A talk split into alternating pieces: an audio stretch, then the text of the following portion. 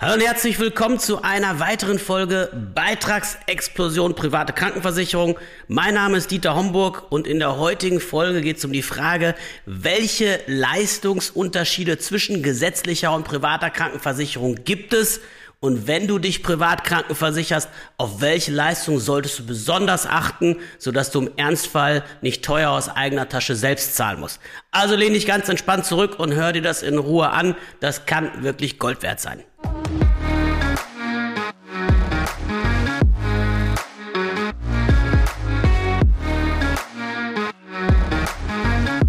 Ja, wenn es um die Frage geht, gibt es Leistungsunterschiede zwischen der gesetzlichen und privaten Krankenversicherung, dann ist die klare Antwort ja, die gibt es und die sind zum Teil sogar erheblich. Dafür muss man aber erstmal verstehen, was in beiden Systemen eigentlich Phase ist. In der gesetzlichen Krankenversicherung ist es so, dass die Leistungen nicht in Stein gemeißelt sind. Das heißt, der Gesetzgeber kann im Nachgang den Leistungsumfang jederzeit entsprechend anpassen, so wie er das möchte.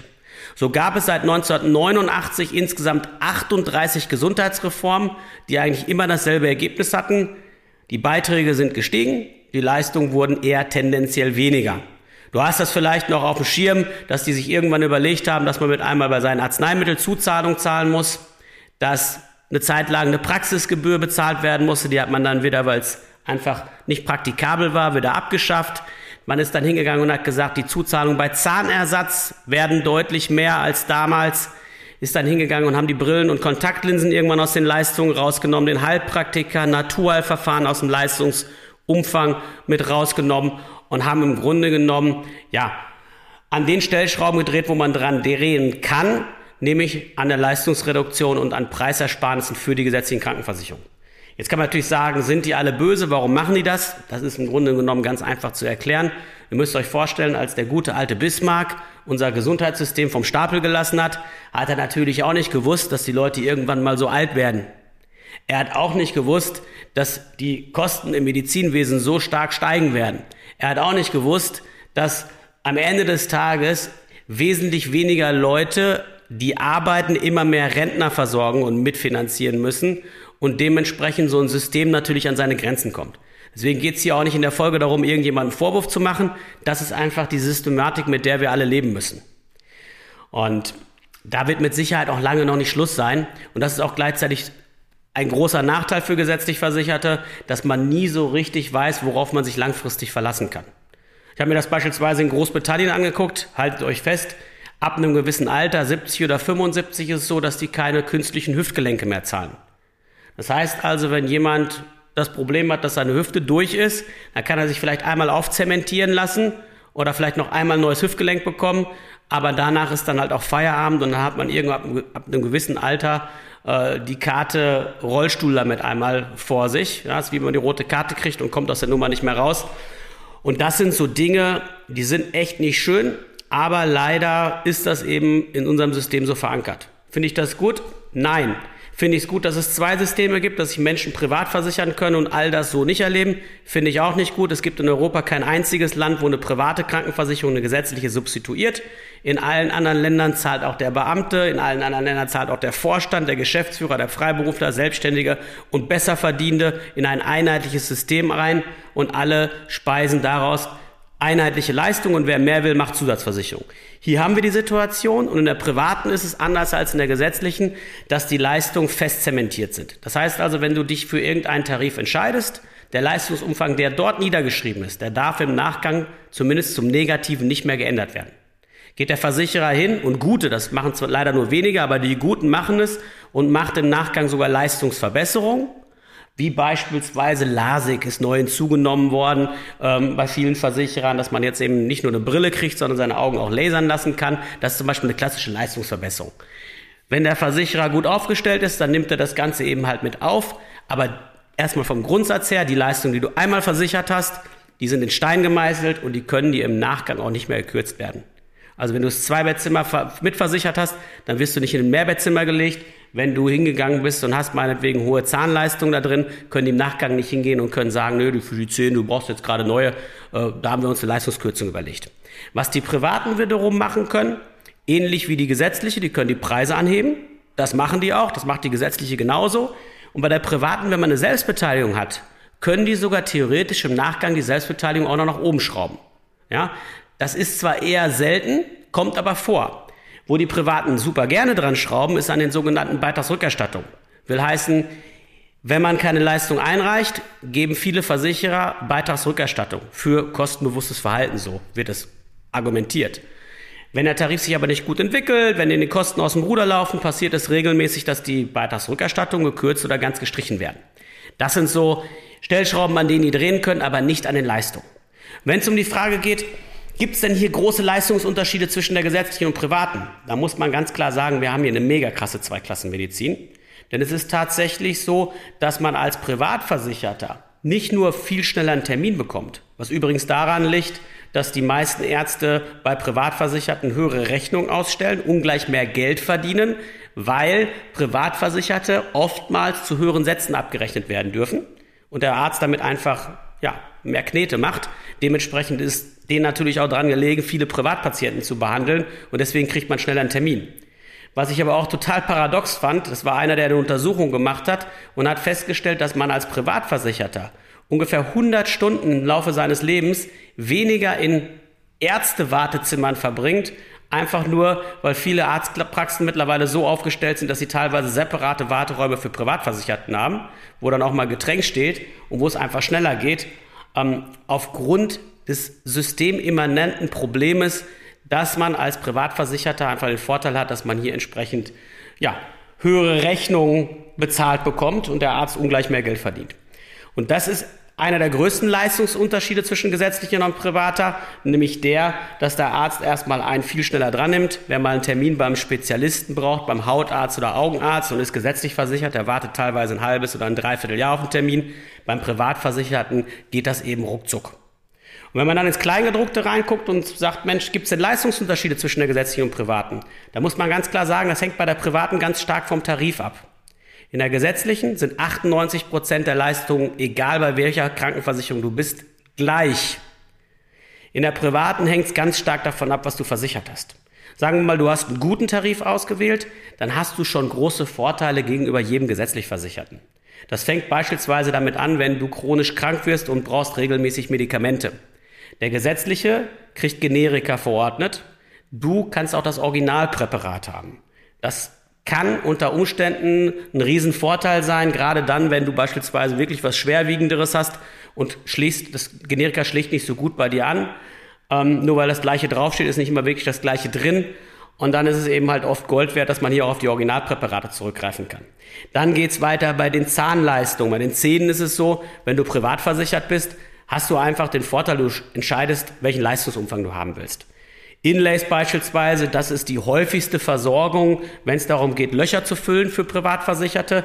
Die halten einfach viel, viel länger als klassische Kunststofffüllung, weil da wird Keramik verbaut oder Gold verbaut. Das wird individuell an den Zahn angepasst und hat eine Haltedauer, die fast dreimal so lang ist wie bei Kunststoff.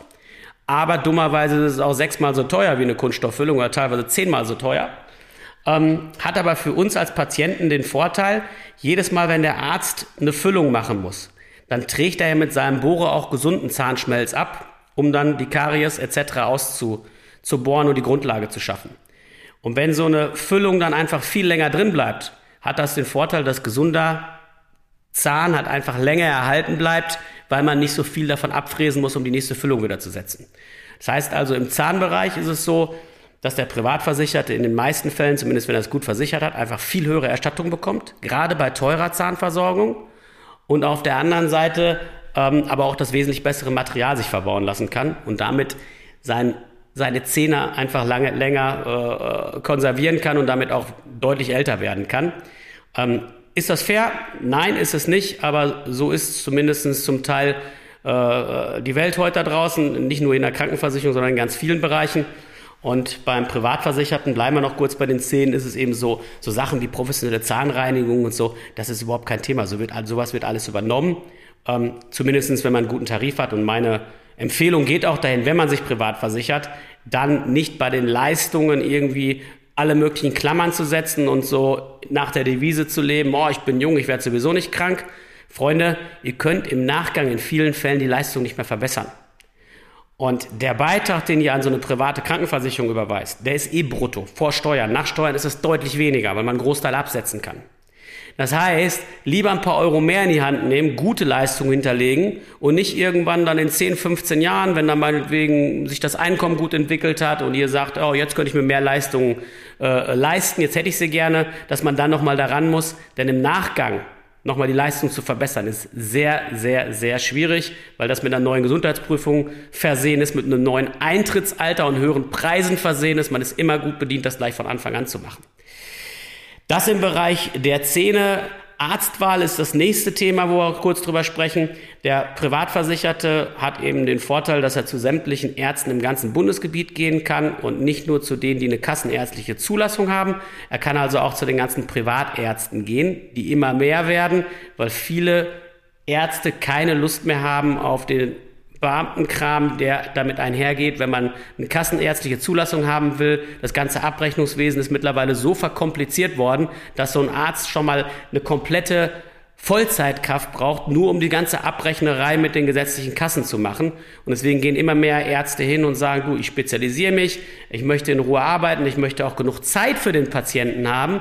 Und dann sagen, sie machen eine reine privatärztliche äh, äh Niederlassung auf. Ähm, und dementsprechend ist dann der Zugang für den gesetzlich Versicherten nur noch gegen selber Selbstzahlen möglich.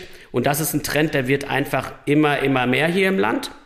Ähm, kann man den Ärzten aber auch nicht per se verübeln und sagen, ey, wollt alle nur Geld verdienen.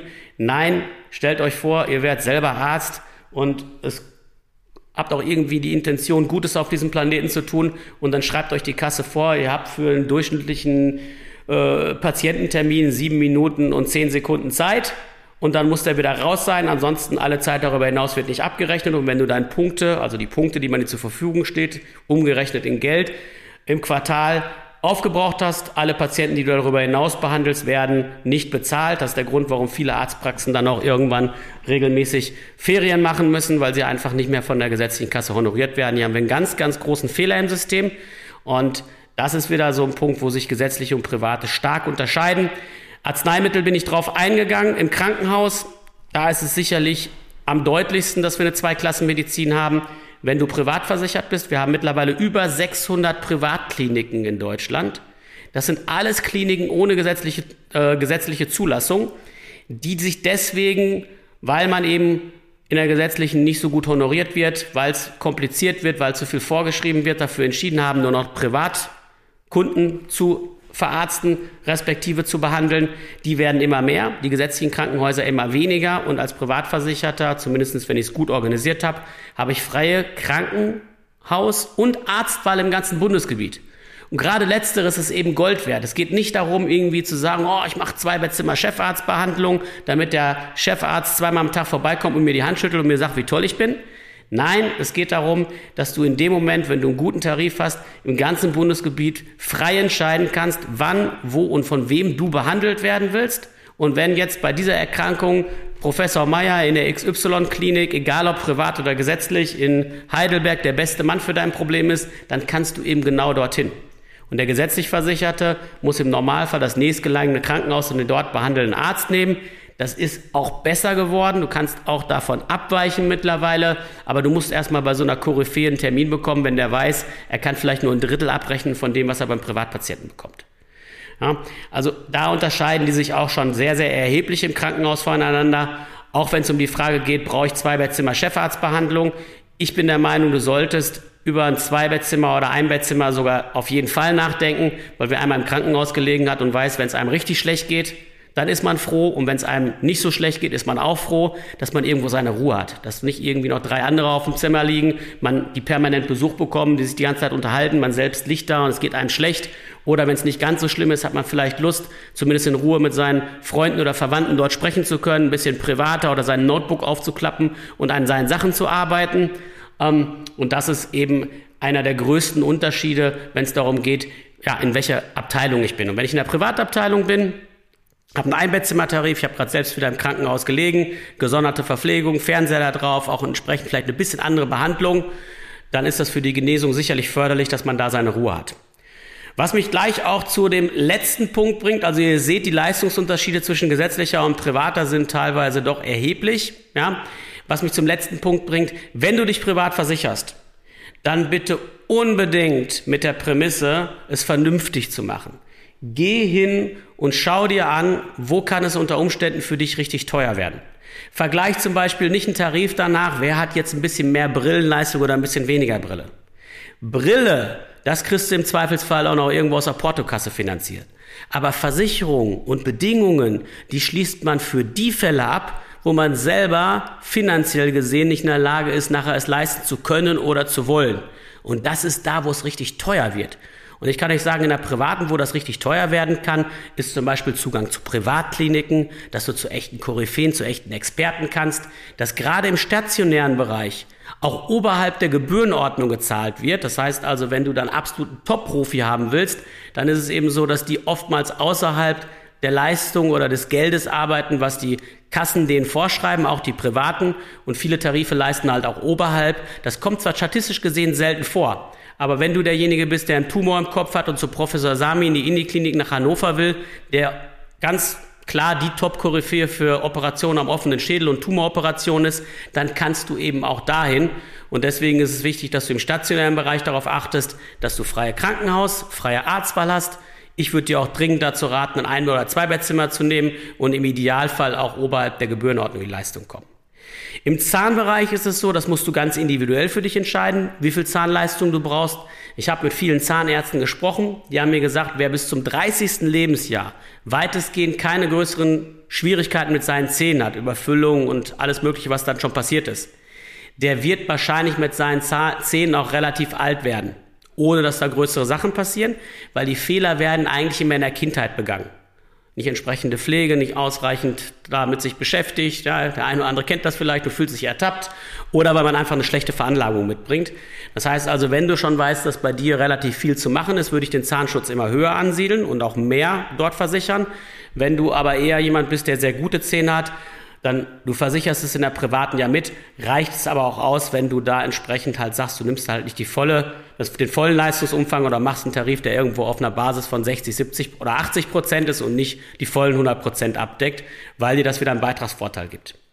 Ambulant ist es so, da solltest du unbedingt darauf achten, dass eine, einige wesentliche Sachen sauber geregelt sind, zum Beispiel Hilfsmittel. Hilfsmittel sind all die Dinge, die dir irgendwann mal das tägliche Leben erleichtern. Das fängt an mit ein paar Einlagen, geht über orthopädische Schuhe bis zu einem Krankenfahrstuhl hin und, und alles, was da irgendwie so entsprechend irgendwann vielleicht mal erforderlich wird, um entsprechend von A nach B zu kommen. Da gehört ein Krankenfahrstuhl zu, ein Blindenhund, ähm, was weiß ich, Hilfsmittel des täglichen Lebens, die man braucht, was weiß ich, wenn man inkontinent ist, sind es Windeln, wenn man ähm, einen Rollstuhl braucht oder irgendwie eine Gehhilfe braucht oder einen Herzschrittmacher oder meinetwegen auch ein Heimdialysegerät. Das geht alles damit rein. Das sind alles Leistungen, die im ambulanten Bereich unter Hilfsmitteln zugeordnet werden und da solltest du darauf achten, dass da nirgendwo steht, dass du nur Hilfsmittel in einfacher Ausführung bekommst. Das ist wirklich das Einfachste vom Einfachen. Wenn du ein neues Kniegelenk bräuchtest, würdest du das nicht kriegen. Wenn du ein neues Bein brauchst, kriegst du dann da die Holzprothese und nichts Vollmechanisches. Das heißt also, der Hilfsmittelkatalog sollte offen sein. Das heißt, es sollten alle Hilfsmittel, die es gibt, mitversichert sein. Auch die, die noch neu erfunden werden. Es sollte keine Summenbegrenzung geben, dass die zum Beispiel sagen, für Krankenfahrstühle zahlen wir bis maximal so und so viel 1000 Euro. Oder wenn du einen Blindenhund brauchst, auch nur bis so und so viel Euro. Weil da ist das Problem im Ernstfall, und auch in der Praxis äh, reicht das fast nie aus. Und das sind ja auch nur die Summen von heute. In 20 oder 30 Jahren, wenn Inflation noch mal greift, dann sind 10.000 Euro für einen blinden Hund heute schon zu wenig, aber dann viel zu wenig, weil die dann wahrscheinlich ums Dreifache gestiegen sind, weil die Inflation entsprechend die Preise halt immer weiter nach oben treibt. Das heißt also, guck unbedingt rein in den Bereich der Hilfsmittel. Das kann sehr, sehr teuer werden aus deiner Sicht, wenn der Versicherer das nicht gut mitversichert hat dann entscheide ich lieber für einen anderen. Das Gleiche, was ich dir empfehlen würde, wäre halt im ambulanten Bereich darauf zu achten, dass deine Selbstbeteiligung nicht zu hoch ist. Die Selbstbeteiligung zahlst du nämlich aus dem Netto und nicht aus dem Brutto sowie den Beitrag. Den kannst du steuerlich absetzen. Die Selbstbeteiligung zahlst du selbst. Ja, und die Zeiten, dass man hohe Selbstbehalttarife dann entsprechend äh, empfehlen kann, ist ein Stück weit seit 2010, seitdem man die Krankenversicherung absetzen kann, ins Hintertreffen geraten. Heute würde ich eher dazu tendieren, lieber eine etwas kleinere Selbstbeteiligung zu nehmen um im Ernstfall halt dann auch, wenn man chronisch krank wird, nicht so stark selbst zur Kasse zu, gebeten zu werden und auf der anderen Seite mehr Beitrag absetzbar zu machen, ähm, was auch wiederum den Vorteil hat, dass du damit mehr Altersrückstellung aufbaust und später bessere Wechselmöglichkeiten hast, wenn du später mal ja, in Ruhestand gehst oder vielleicht da sogar schon bist und dann irgendwann sagst du, preislich läuft mir ein bisschen was davon, dann kannst du auch nochmal die Tarife wechseln, ähm, kannst dann ein bisschen mehr Selbstbehalt reinnehmen und sparst meistens überproportional viel Geld. So, das ist auf jeden Fall was, was du unbedingt beachten solltest, wenn du dich privat versicherst. Auch so Sachen wie beispielsweise bei Psychotherapie, da kann sich keiner von freisprechen. Da sollte es nach Möglichkeit keine Sitzungsbegrenzungszahlen geben und auch nicht so viel Selbstbeteiligung. Ähm, das ist auch immer so ein Ding. Dann gibt's viele Billigtarife, die gehen hin und sagen, sie äh, kürzen oder äh, deckeln die Leistung im Bereich der Abrechnungssätze, das heißt das, was der Arzt bei dir abrechnen darf. Da steht dann teilweise drin, wir zahlen nur bis zu den Regelhöchstsätzen. Das ist der 2,3-fache Satz. Der Arzt dürfte beim Privatversicherten aber auch bis zum 3,5-fachen Satz gehen. Steht in deinem Tarif drin, wir zahlen nur bis zu den Regelhöchstsätzen. Weißt du, du darfst dich schon mal auf Diskussionen mit deinen Ärzten vorbereiten, weil wenn die eine Abrechnung schicken, die denken ja auch nicht darüber nach, was in deinem Kleingedruckten steht und wollen jetzt eigentlich ganz gut Geld verdienen oder haben vielleicht auch was wirklich Aufwendiges gemacht, was das rechtfertigt und mit einem Mal musst du selber wieder aus eigener Tasche ran. Passiert den Leuten regelmäßig. Bei den Hochglanzprospekten sieht man das nicht. Da sieht man meist nur, wenn man richtig ins Kleingedruckte guckt.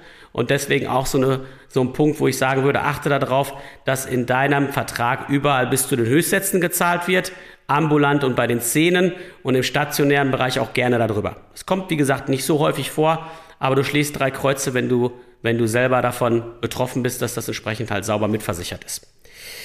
So, dann wird oft die Frage gestellt, Hausarztprinzip ja oder nein. Das heißt also, wenn du dich privat versicherst, bieten viele Tarife ein sogenanntes Hausarztprinzip an.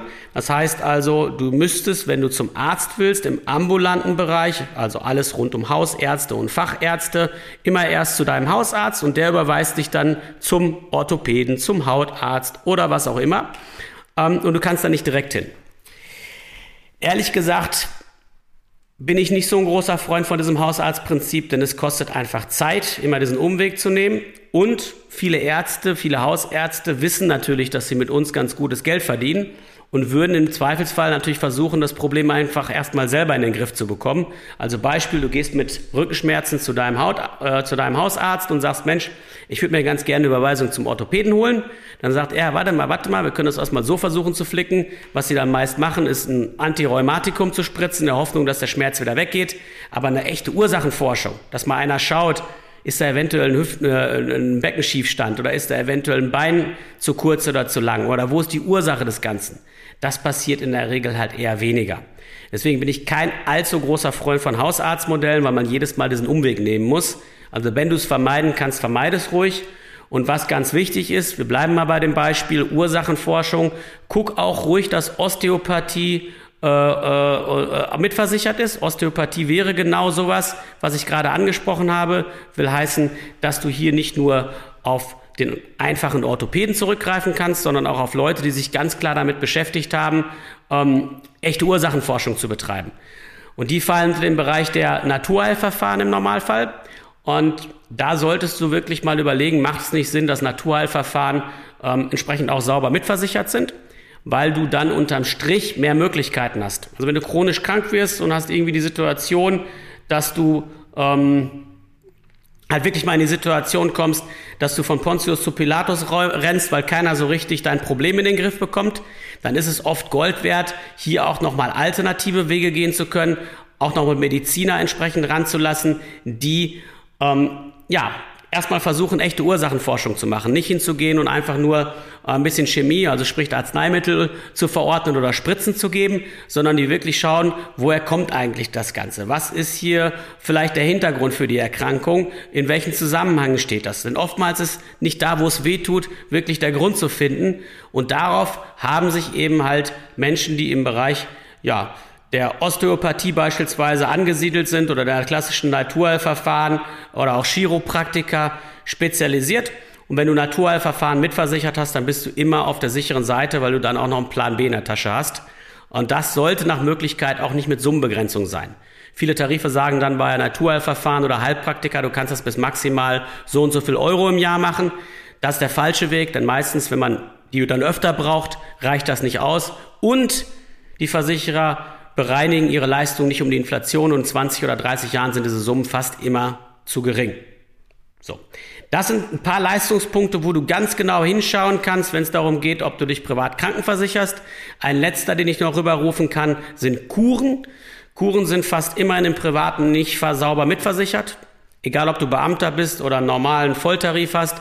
Bei Kuren hast du meistens das Problem, dass es in den Tarifen erstmal so nicht sauber geregelt ist. Also wenn du irgendwann in die Situation kommst, so wie meine Eltern, die dann vielleicht irgendwann das eine oder andere Wehwehchen haben im Alter und du sagst, Mensch, ich möchte von Zeit zu Zeit auch mal die Möglichkeit haben, in einen ganz gezielten, eine ganz gezielte Institution zu fahren, wo an dem Problem gearbeitet wird, also nimm dir beispielsweise mal, du erkrankst an Asthma oder kriegst erst Allergien, Atemwegserkrankungen, die hat irgendwann asthmatische Züge annehmen und du stellst fest, wenn du dann irgendwie nach Kühlbohren einmal oder alle paar Jahre mal hin kannst und kannst dort eine Atemwegserkrankungstherapie machen, kommst danach wieder wesentlich besser durchs Jahr, hast wesentlich mehr Lebensqualität und kannst das dann auch regelmäßig wiederholen, weil du Kuren sauber mitversichert hast, dann ist das der richtige Weg.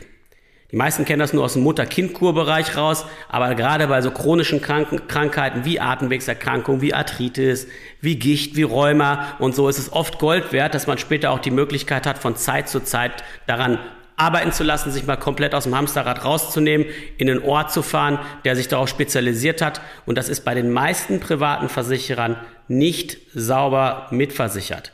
Auch hier würde ich wirklich darauf achten, dass da gute Leistungen am Start sind und guck immer rein, dass in den Tarifen, die du da abschließt, nach Möglichkeit keine Summenbegrenzungen drinstehen, keine Eurobeträge, weil wie gesagt, da hast du in 20 oder 30 oder 40 Jahren spätestens das Problem der Inflation an der Backe. Also das der ganz kurze Überblick zu den Leistungsunterschieden A gesetzlich privat und wenn privat, worauf du bei den Leistungen achten solltest.